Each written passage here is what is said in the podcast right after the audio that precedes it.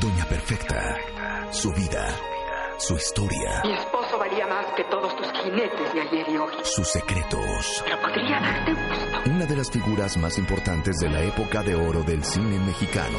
Esa es Blanquita, mi gallina consentida. Hoy, Mira qué caballero tan hermoso viene a saludarte. Dolores del Río. Quiere que tú misma lleves a la marranita mañana para la bendición de los animales. Dijo que yo también podía ir con todos los del pueblo. Sí, María Candelaria. Con Rebeca Mangas y Sergio Almazán. Y si él lo ha dicho, pues ha de tener sus razones. Pues sí. Solo por W Radio.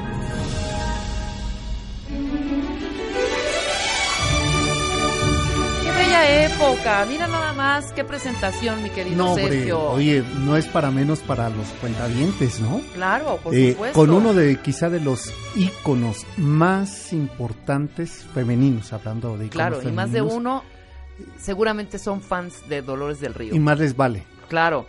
Sergio Almazán, periodista y escritor, autor del libro Acuérdate María. ¿Te acuerdas que hablamos? ¿Te acuerdas ¿Cómo? de María y nos acordamos cómo hablamos de ¿Cómo María olvidar? Félix? Exacto. Que por ¿Cómo cierto, olvidar? aquí hay que despejar esa duda. ¿Eran rivales? Eh, en algún momento sí lo fueron.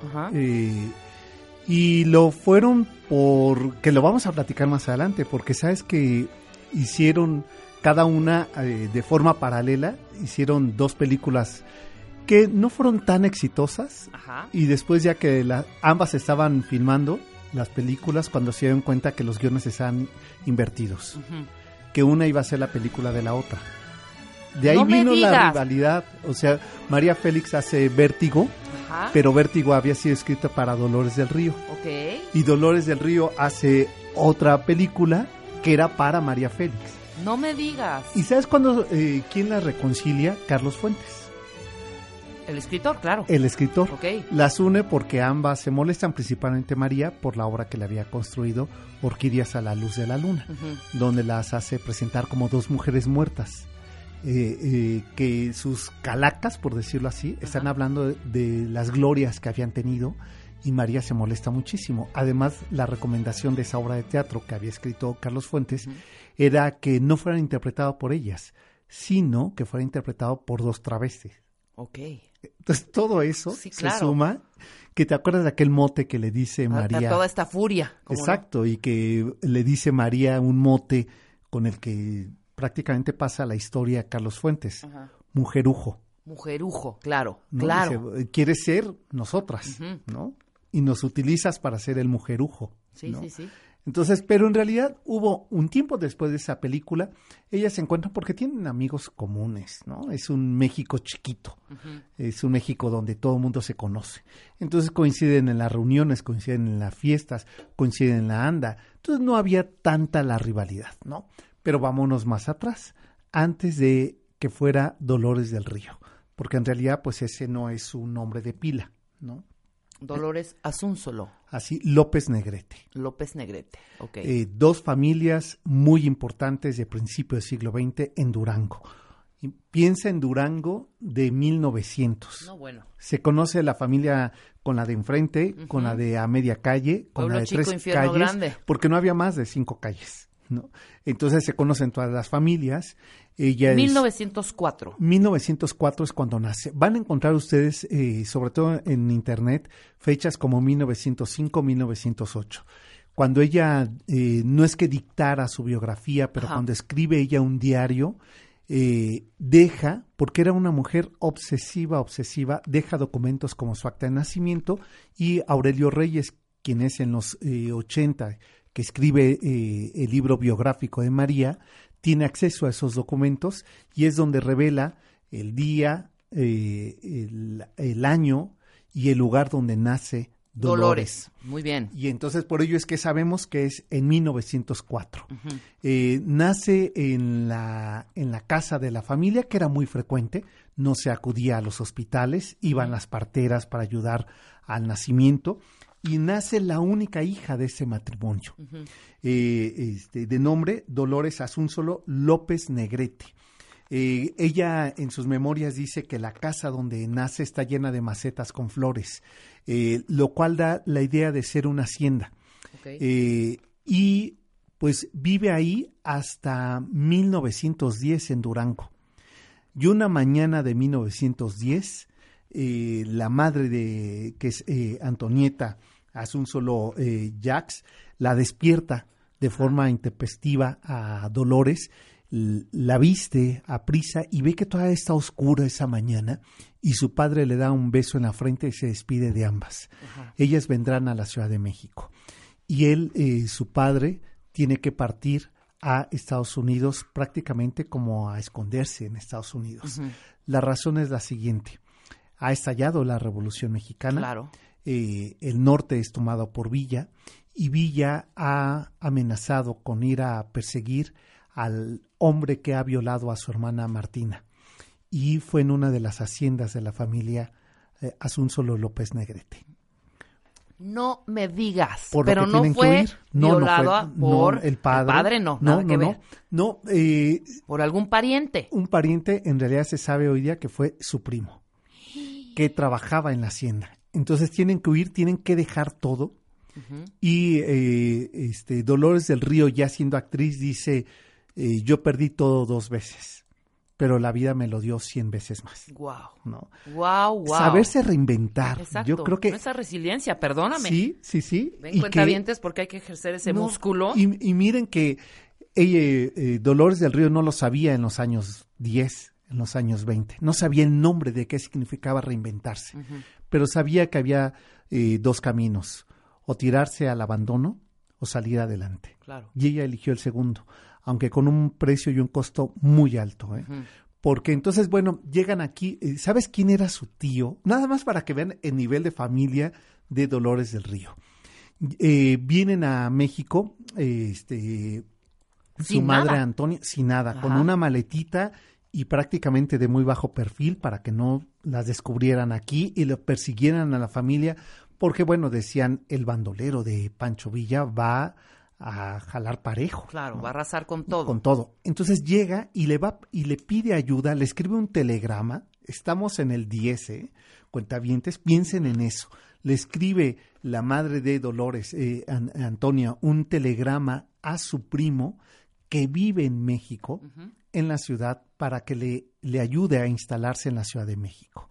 Y le consigue una casa en Berlín número 8, Ajá. en la colonia Juárez para que sean vecinos. Él vivía en el 14, en el número 14 de la calle de Berlín. ¿Quién es este hombre? Francisco y Madero. Ok. O sea, de ese tamaño estamos hablando sí, las sí, relaciones. tenían su, Tenían su gente, sus amigos influyentes. No, ¿cómo pues no? era su primo, Claro. nada más, ¿no? Él estaba contendiendo para ser presidente, estaba en contra del porfiriato Madero Ajá. y entonces la instala muy cerca. Ambas casas no existen el día de hoy, están ahí los predios, pero ya esas fachadas ya no son de lo que fue esas casas donde vivió eh, Dolores del Río. Y, eh, y por recomendaciones de, de Francisco y Madero, eh, este, la madre de Dolores la lleva a un internado Ajá. al Colegio Francés de San Cosme y ahí la deja internada. Mientras está ocurriendo todo el movimiento revolucionario, eh, decía Dolores del Río, yo aprendía a abordar, a tejer y a recibir al obispo. Es decir, ella vive en una burbuja. Totalmente. No se entera de está nada bien bonita. Pon esta foto, claro, esta foto Sí, cuando... es eh, No está, la de cuando es niña con sus niña, padres. Está Es, divina. es que desde siempre fue Preciosa. hermosa. Ajá. ¿no? Y bueno, pues eh, en los años 20, eh, ella ya, cuando sale del internado, su padre vendrá a buscarlas en el 17. Es decir, por casi siete años, Ajá. no sabe de ella. Y cuando va al internado y que recupera, digamos, la familia, la estabilidad, ¿no? decide el padre que se van dos años de viaje por Europa, donde eh, Dolores Asunzolo, y digo esto porque después el apellido tiene incluso una disputa legal, ¿eh? Ok. el apellido artístico. ¿no? Ajá.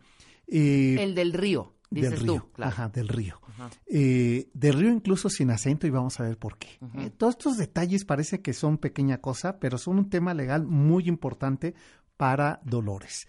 Eh, Dolores se van, se van de, de viaje y ella ahí conoce que lo que le gusta es bailar, Ok.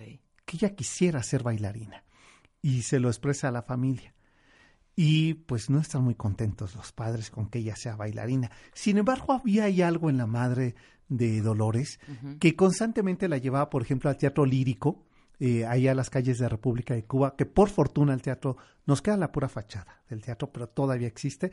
Después ese teatro fue no, eh, hermosos edificios. fíjate que parece que hay un proyecto que sí se rescate. Esperemos que lo podamos ver tú y yo todavía vivos ese ese lugar, porque ahí eh, surgieron todos los grandes eh, artistas del cine mexicano. ¿eh? Tintán, Cantinflas, este, Resortes, Palillo, todos pasaron por el lírico. Y con edad de 15 años, Dolores del Río va a, su madre la lleva al eh, teatro lírico. A ver, que en ese entonces se llamaba Arbreu, que era de esta familia, que eran grandes eh, empresarios teatrales. Y la lleva a ver, ¿a quién crees? Ana Pavlova. Uy, nada más y nada menos. Rusa enorme. rusa enorme, el gran símbolo ruso. Eh, y entonces, pues ella dice, yo quiero ser bailarina. Se inspira en Ana Pavlova, claro. Y entonces eh, dice que con las cortinas de su casa de la colonia Juárez, ella se empieza a hacer vestidos. Se empieza a diseñar. Ella es una adolescente. Eh, y la familia dice, no, pues entonces hay que llevarla a que tome clases de baile. Bien. No de actuación, ¿eh? Eso no pasa por su cabeza. Ha terminado aparentemente el movimiento revolucionario. Aquí recuerdo haber escuchado a Alejandro Rosas que decía que en realidad nunca la revolución terminó, ¿no? Y, eh, pero digamos que hay cierta estabilidad, eh, se ha firmado la constitución del 17, eh, han asesinado a Carranza, hay un gobierno interino que pacifica el país y entonces nuevamente la élite de esa burguesía de principio del siglo XX mexicana vuelve a salir a la esfera pública a hacer obras de caridad. Okay. Y eh, cuento esto porque entonces invitarán a Dolores Asunzolo a que participe en un evento que hay, que es una obra de teatro que se llama Orquídea Azul, no confundir con Orquídeas a la luz de la luna. Eso va a ser muchos años después. En Orquídea Azul, ella va a participar y ahí va a conocer eh, a Jaime Martínez del Río. ¿Quién es este jovencito? Pues ni es tan jovencito y es un niño bien. Ni es tan niño no, pero es un niño bien. Eh, ella tiene eh, 16 años, 17 años, y él tiene 28. Ajá. Y actúan juntos en esta obra de teatro. Y se enamoran. Uy, muy bien. Y al año siguiente se casará. Ajá. Entonces se van a casar. Imagínate, 18 años le lleva. Sí, claro. Este, y ella tiene 17. O sea, ¿y el apellido es por él? ¿O no? Claro, Dolores del Río. Del Río. Y este señor del Río. Martínez del Río. Ajá. Jaime, que era niño bien, también del norte, también de Durango, que tienen haciendas algodoneras. Ajá. Y él, eh, la verdad es que es un Iván el Terrible.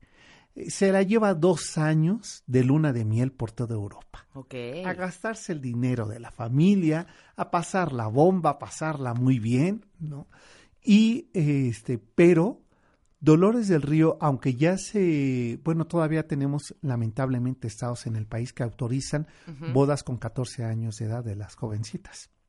A nivel nacional todavía no está legalizado que sea a los 18. Terrible. Y, eh, pero como ella es una niña bien, ¿quién crees que se va esos dos años junto con el recién matrimonio? Seguro la mamá. La mamá. Hombre. Se lleva a la madre. Claro. Y la madre pues también se la pasa muy bien. Exacto. ¿no? Regresan. Ahí haciendo el mal tercio, señora, hombre. Sí, sí. Eh, regresan y ella estando de viaje, eh, Dolores del Río, descubre algo terrible, que no puede tener hijos.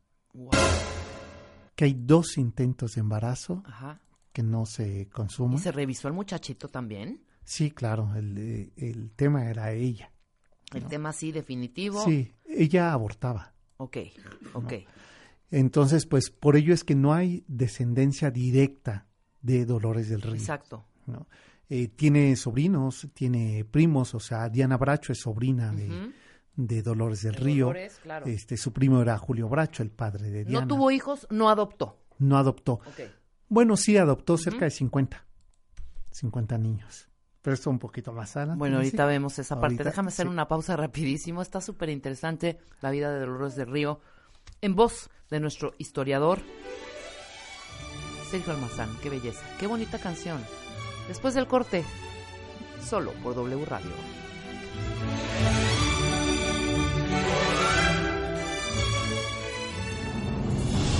Dolores del Río. Mira qué caballero tan buen mozo viene a saludar. Con Rebeca Mangas y Sergio Almazán. Dijo que yo también podía ir con todos los del pueblo. Sí, María Candelaria.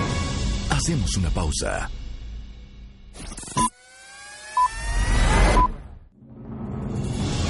Dolores del Río. Mira qué caballero tan buen mozo viene a saludar. Con Rebeca Mangas y Sergio Almazán. Dijo que yo también podía ir con todos los del pueblo. Sí, María Candelaria. Estamos de vuelta. 11.36 de la mañana, estamos platicando con Sergio Almazán. Qué bonita plática, querido.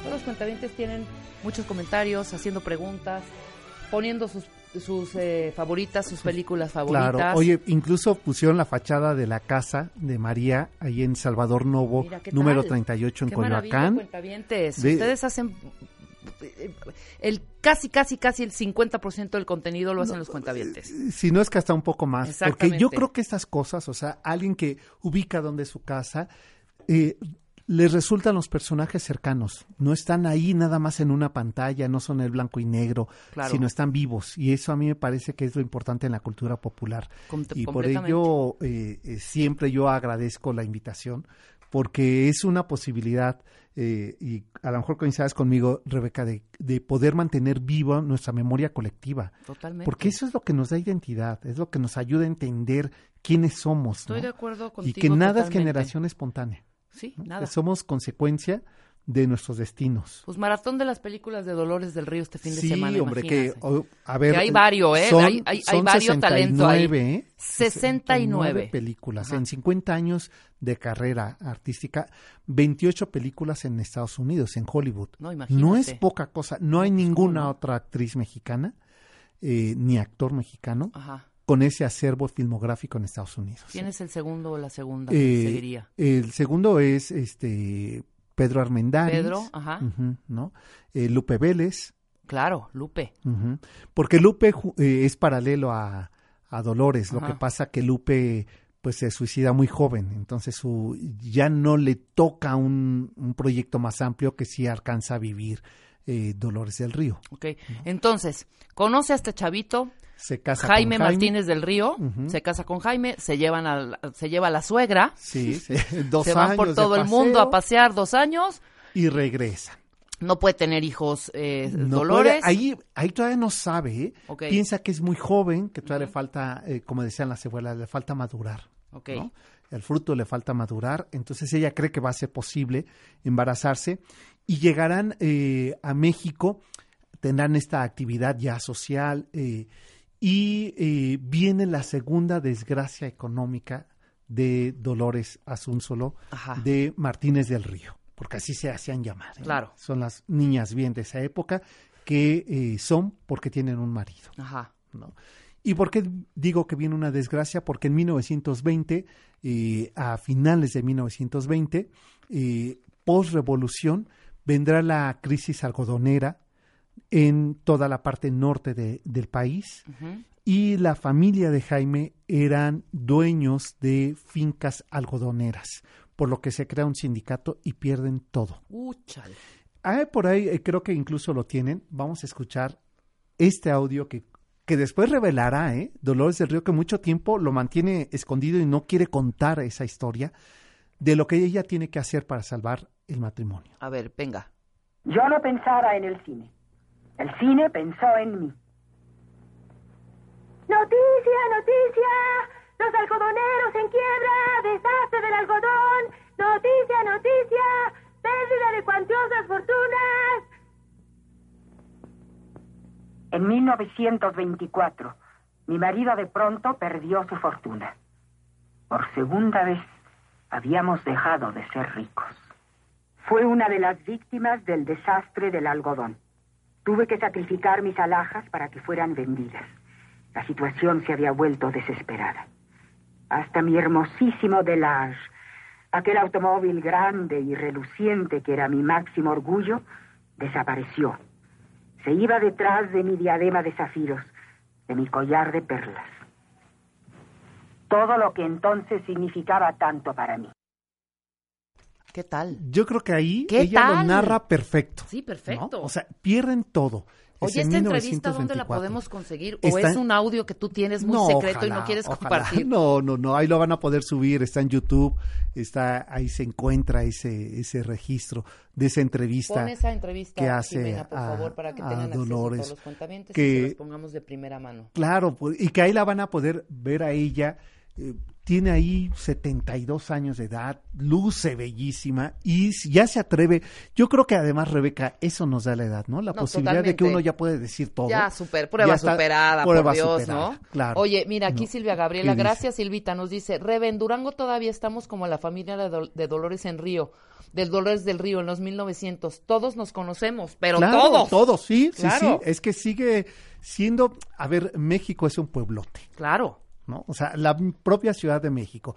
¿Qué hace cuando llegas tú a una reunión? Bueno, la- eh, tú y Marta pues son muy conocidas, pero llegas a una reunión y te dice, oye Rebeca Mangas, tú eres de los mangas de tal Sí, de toda la vida. Hasta el día de sí, hoy. soy de los mangas de toda, la vida. Exacto. claro. ¿no? O sea, Yo soy de Chiapas, siendo- conozco a todos. Ah, tú de eres Tuxtla Gutiérrez, tú sobre eres de todo. Tuxtla. Claro. Mira, ¿qué tal? Entonces, todos nos conocemos. Todos Llegarán conocen, claro. nuevas generaciones, pero sigues, sabes perfecto de dónde ¿De dónde vienen. vienen? ¿no? Claro, claro. Totalmente. sí, sí. Entonces, eso sigue siendo en México. Es decir, seguimos, si es un gran país, es- somos Claro. una potencia internacional reconocida en el mundo, pero seguimos teniendo nuestro ADN campirano, rural, pueblerino. Totalmente, totalmente. Eh, y dijiste algo muy importante hace rato.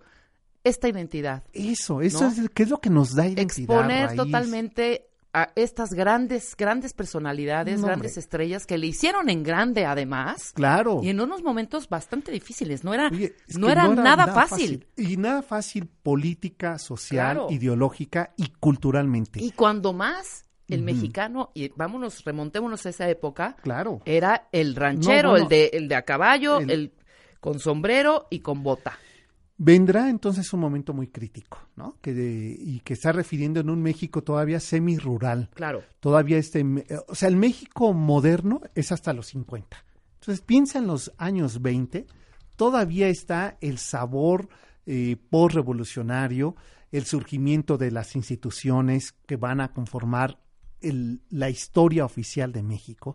Y entonces va a surgir el movimiento artístico llamado muralismo, Ajá. que va a contar la historia oficial de México de buenos y malos. Exacto. El indígena es el bueno que es aplastado. Con por tintes Cortés, políticos con- también, con- ¿no? Con todo el tinte, más bien, Claro. todo un tinte político. Era toda, era toda una Pero eso le pasa al mundo entero. El mundo entero, cada, después de cada movimiento civil, militar, político, tiene que reconstruirse y se reconstruye desde lo institucional. El caso mexicano es muy particular porque la Revolución Mexicana la convierte en un partido político. Sí, exacto. ¿no? Institucionaliza un movimiento civil. Eso es muy contradictorio y muy interesante analizar hasta el día de hoy, que no nos toca a nosotros. Claro, ¿Qué entonces pierde todo. Pierde todo. Ella está sentada en la sala de su casa. ¿Dónde está viviendo en ese Eh, momento? eh, ¿Aquí en la Ciudad de México? Ella vive en la Ciudad de México, vive ahí en la, en la casa de familia, Ajá. ¿no? Este, porque se vienen de Durango, había estado Durango, pierden todo, y llegan a la casa de familia, que es en Berlín número 8. Ajá. Ella está ahí con su esposo, con la mamá, con el O papá. sea, llegan a la casa de Madero. de Madero. Ajá. Bueno, de, de- que les había rentado Madero, que les que había ya rentado entonces Madero, claro. ya la habían O comprado. sea, este chamaquito sí perdió todo. Todo, todo, todo. Y llegan ahí y les invita, eh, tienen unos amigos que les invitan a una reunión y en esa reunión va a conocer Dolores del Río a. Edwin Caro. ¿Quién es Edwin Caro? Pues él es el promotor de María para el cine en Hollywood. Ok. Eh, no sé si por allá tengan ese audio, pero eh, parece ser que sí, porque ella dice, la primera, yo no sabía hablar inglés, y la palabra, la primera palabra que dije en inglés fue yes.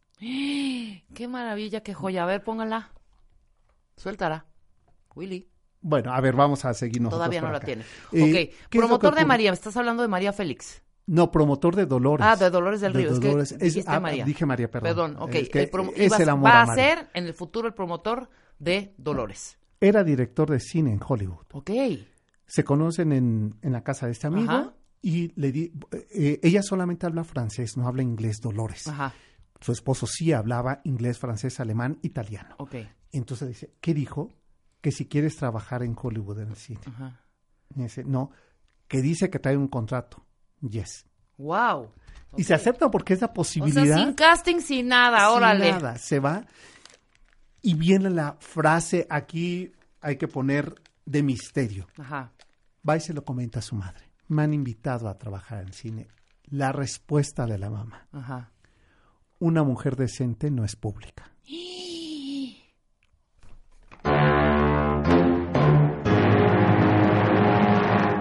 Pues sí, estamos hablando de unas épocas también bastante conservadoras, Claro, hombre. son los, es el año 1928. Exacto.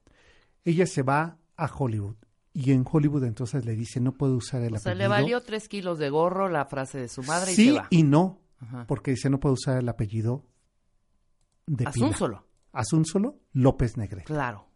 Y entonces el marido le dice te doy el mío Ajá. y se hace llamar Dolores del Río Ajá. Sin acento. Sin el tilde. Y eso es muy importante porque primero se usaba el tilde, se Ajá. usaba el acento, pero se va a divorciar. Claro, de ya su esposo. empiezan los... El, Y entonces él, le- eh, él le pelea el derecho del nombre El artístico. apellido es mío, me tienes El que dar apellido es mío, yo- si tú yo hice- explotarlo, tú ya estás en Claro. Hollywood, Y entonces ella que hace muy lista, se va a Sonora, eh, los, empieza a hacer cine y Edwin eh, Caruf se enamora de, de María. Empieza a ver ahí un romance entre ellos y eh, cuando ella está eh, haciendo su quinta película, eh, decide suspender la película porque ella está muy agotada. En dos años hace cinco películas Ajá. en cine mudo. Eso es muy importante decirlo porque todo es un trabajo gestual. Todo se resuelve con el gesto. Piensen ustedes en Charles Chaplin. Ah, claro, claro, ¿no? claro, o sea, todo es corporal. No existe alzar la ceja y, y la voz hombruna de María Félix. Eso todavía no existe en el cine de esa época. Entonces, eh, Dolores tiene que hacer un esfuerzo doble porque, como bien dices, aunque ha estudiado eh, danza, no es, no es actriz. No era actriz, claro. Entonces, tiene que aprender a hacer todo en gestos, ¿no? Eh, nos están marcando ya corte, ¿verdad? Esas No, no, no, lucecitas, no, continúa. Ah, no. Ah, bueno. Ok, entonces eh, continuó, porque empieza a hacer cine, se va a, eh, se va a separar temporalmente con- de su esposo. ¿Sabes cuándo empieza a ganar ella? 250 dólares. O sea, nada, le alcanza porque ella no quiere perder el ritmo de vida. Ya Le- tenemos el audio de la pregunta de Hollywood. Ah, Lo ya. ponemos a ver, Ok, dale. Sí, mira, ahí lo que dice, lo dice maravilloso ella. Would you like to make a picture in Hollywood? Ahora dice que sí te gustaría hacer una película en Hollywood. No.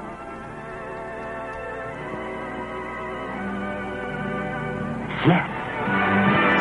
Ay, qué hermosa. Oye, dime algo. ¿Estos audios- ¿Esto qué es? ¿Hizo un documental? Es un documental, Narrando sí. eh, la vida. ¿Pero es ella? Es ella. En los años 80 le proponen, hay una propuesta con Miguel Sabido Ajá. de hacer, fíjate nada más que bello eh, docu- documento Ajá. fílmico se hubiera hecho. Convoca ella a los grandes y grandes actores y grandes actrices de la época de oro para hacer un documental histórico del cine mexicano, Ujú. Contando su vida en voz de ellos. Entonces así convoca a María Félix, a Pedro Hernández, a, ya había muerto Jorge Negrete, eh, los empieza a convocar a Cantinflas y nunca prospera el proyecto. Entonces se quedan estos clips de las filmaciones que después alguien los soltó de Televisa Oye, hay que recuperar todo y hay que recuperar. Hace poco eh, ¿Te interesará a nuestro hablaba amigo a Miguel el negro Sabido. González Iñárritu? Ah, Sí, O al- alguno No, de estos hombre. cineastas, imagínate recuperar todos esos audios, eh, todos esos videos, eh, donde vemos a estas mujeres ya fuera de la pantalla, Claro. ¿no? Ya en la televisión, donde muchas de ellas, entre ellas eh, Dolores, no pudieron adaptarse al lenguaje televisivo, Ajá. que no es el mismo que el del cine. Sí, ¿no?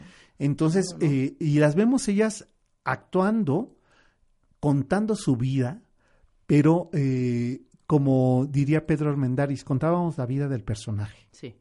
no, no de la persona. ¿no? Y aquí eh, Dolores sí se atreve a contar detalles que no conocíamos hasta esos años 80. Ujú. ¿no? Eh, y bueno, ella finalmente se divorcia de- del marido, se va a Sonora asesorada para pedir el divorcio porque no hay compatibilidad de caracteres. Ok. Es su alegato, ¿no? Era toda una dama.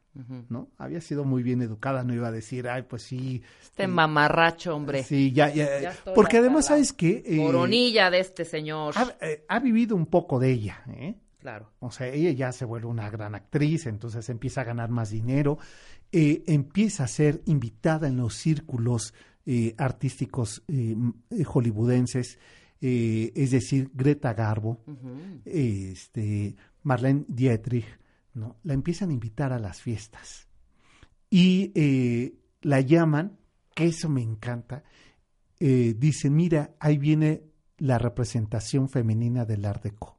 Wow. Empiezan a, porque era la mujer de, de perfil plano, es decir, no tiene curvas. Sí, sí, sí. Porque es jovencita y porque nunca las tuvo. ¿No? Entonces eh, rompía los un poco el estereotipo claro, de físico y anatómico de la mujer de esa época. Entonces le, empiezan a llamar así, ¿no? La actriz Art Deco. Y me parece, porque ¿qué es el Art Deco? Es el cuerpo femenino eh, esbelto, es la larga cabellera, es lo floral, eh, es el estilo posguerra eh, de la arquitectura de Francia. Entonces representa ella el cuerpo Art Deco, ¿no?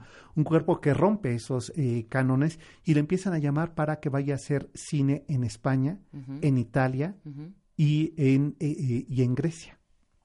Entonces ella se va, eh, se va, va a tener un segundo marido, eh, con quien establece, no, primero es Gosbet, con quien establece una relación, digamos, prácticamente de su manager, Ajá. ¿no? sí es un marido muy importante para ella, pero lo es en tanto que le da la internacionalización a Dolores del Río en, en Europa. Cuando quiere regresar a Estados Unidos, le cierran la puerta y la tachan de comunista. Uh, chama. Porque está el franquismo claro, en España. Claro, claro. Entonces no le queda eh, otra alternativa.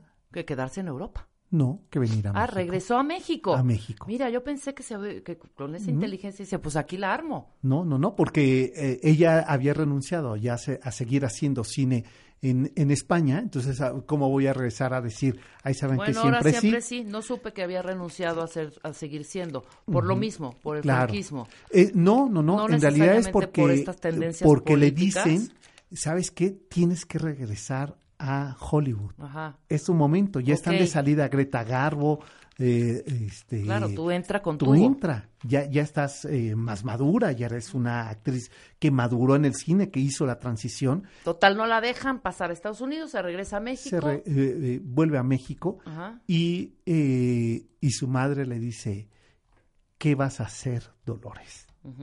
Ya no eres ni siquiera del río. Wow. Y ella dice, sí, pero soy actriz. Y eh, ella tenía mucha amistad con un personaje que le ayuda a conseguir su casa de Coyoacán, que es Salvador Novo, el gran poeta, cronista, vinculado con los sectores políticos, intelectuales, la crema innata de la intelectualidad en México, y eh, son grandes amigos. Y le dice, yo te ayudo a conseguir tu casa y te voy a presentar a alguien que te va a ayudar.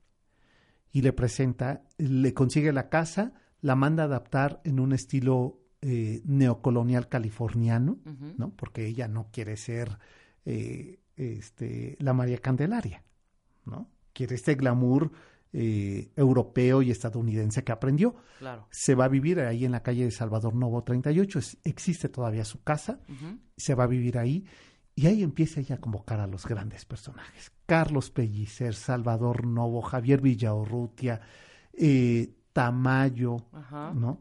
Orozco, que además la pinta, Diego Rivera, Frida Kahlo, llegarán todos a su casa y ahí le presentan a dos personajes. Gabriel Figueroa. Hombre, hombre, mira, hasta la piel se me puso chinita.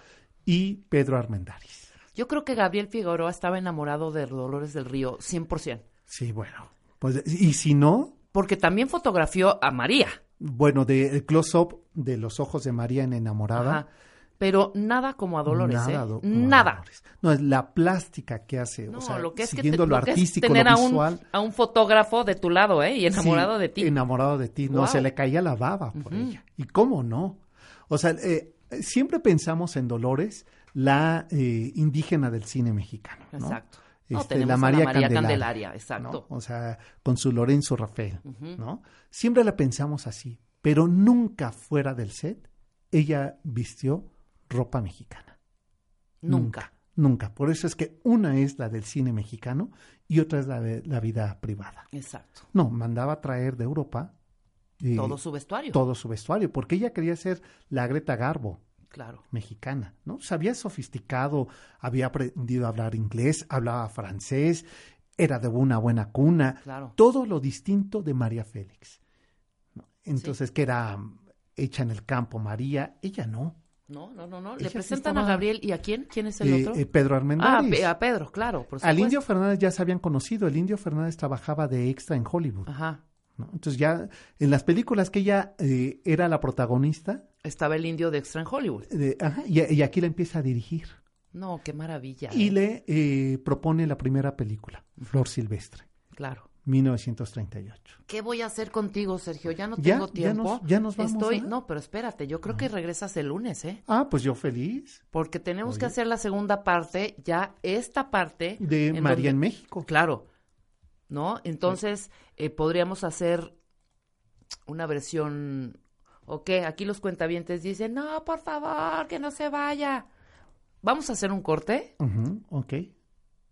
Sé que no vamos a terminar, pero lo que alcancemos regresando del corte. Órale. ¿Te parece? Órale, yo Con me quedo Sergio. Almazán estamos hablando de Dolores del Río. ¡Qué historia! Qué historia.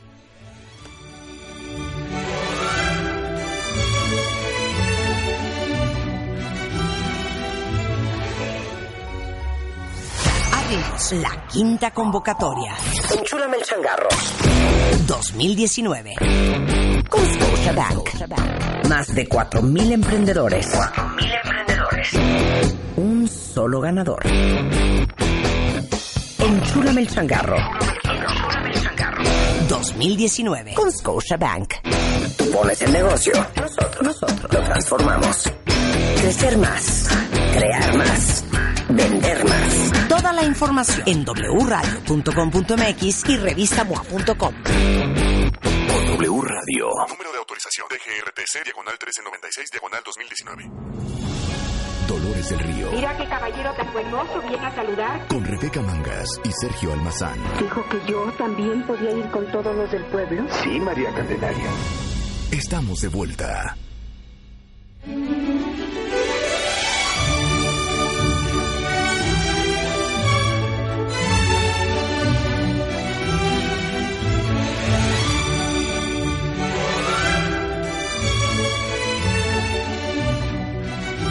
De regreso en W Radio, 12 de la tarde con 11 minutos. Sergio, no sabes la gente cómo está vuelta loca en redes. Con Pues esta es que, cómo no, Eh, se trata de Dolores del Río, la mujer que abrió la posibilidad de que la mujer apareciera en la, en la pantalla y fuera respetada en el mundo social. Hay un tema ahí que no hemos abordado Ajá. y que te parece que lo abordemos. ¿Te das cuenta cómo ya me estoy colando para Eh, la siguiente semana? no, claro que vamos a hacer Sí, segunda no, parte, oye, perdón, no nos podemos ir así. No hemos hablado de María en México, de digo de Dolores de en Dolores, México. deja de estar diciendo Sí. María que se ha de estar Esa- revol- no, bueno, revolcando como te atreves, en su me va a tumba cada vez que dices María, María. Claro, no, María Candelaria, es que quiero decir María Candelaria. Lo que pasa con Dolores del Río en México. Eh, Monsiváis dice una frase retomando una idea de María, de, de María Candelaria, Ajá. que dice, a ver, es el retrato, es el primer momento en la década de los 40 donde el cine mexicano hace un alto a importar cosas y empezar a generar sus propios productos. Ajá. Dolores del Río es el semblante de la raza mexicana. Claro. ¿Cómo le cayó esto a Dolores del Río cuando escucha esta, esta frase de Carlos Monsiváis? Bueno, aquí vendrá la reflexión la otra semana. Ok, perfecto. El lunes Arrancamos con arrancamos con esto y arrancamos con toda esta su segunda parte. trayectoria la en trayectoria en México. Ahora nada más dime algo que ya me quedé con la curiosidad. No volvió a no, ya no pisó en Hollywood nada. Sí, claro. Sí, Es que falta Orson Welles. ¡Ah, claro! Orson Falta Welles. Mr. Orson Welles. No, es Ay, que esta hay se otra rodeó. historia. No, bueno. ¡Qué bárbaro! Bueno, es que con esa belleza, ¿quién no podría rendirse a sus Bueno, pies? y lo que le dijo su madre, se cumplió el presagio. Mujer decente que es pública, se pierde. ¡Wow! Sergio, bueno, Bueno. se tiene que ir Sergio. Me voy. Ya llegó Gaby. Ya Dame dos aquí. segundos, Gaby. El lunes aquí. O sea, arrancamos contigo, Sergio. Órale, aquí estaré. ¿Les late cuentavientes? Bueno, Entonces, hacemos preguntas, cuentavientes. Vengan preparados. Exacto. Escuchen el podcast, porque al final tendremos sorpresas también el lunes. ¿Cómo no? exacto. Mi Twitter, les digo nada más, Claro, si por supuesto, por sea. supuesto. S Almazán 71. Ese Almazán 71. No reveles nada. Nada, Si no, te no, están no. preguntando ahí, oye, y dime, ¿qué pasó Exacto. después con Orson. Welles? Nada. Nada, Conste, nada. Aquí lo tienen que escuchar. El lunes va a estar Sergio y nos va a hacer esta segunda parte maravillosa, porque de verdad, la gente está vuelta loca. Pues Oye, es que qué bonito, dolor. qué padre, qué, Qué padre. Gracias de verdad. ¿eh? ¿Sabes? Gracias, gracias. Dolores Rebeca, es y- Dolores. Exacto. ¿Cómo no? es. Hay dolores que matan. Le grité a dolorida. Wow. ¿Quién le dijo esa frase? Eso hablamos. También lo hablamos el lunes. Órale. Claro que sí. Marta de Baile en vivo por W Radio.